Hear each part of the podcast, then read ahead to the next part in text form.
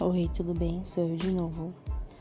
Então, é, tudo começou em 2020, fevereiro, quando perdi meu pai.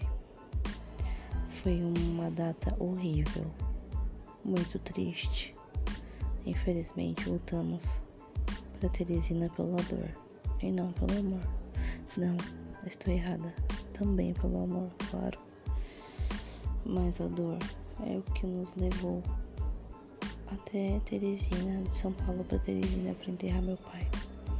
Meu pai foi realizado o último desejo de morrer na terra dele. Sou grata por isso. E eu ia entrar em uma depressão. É, a gente continua no próximo, tá?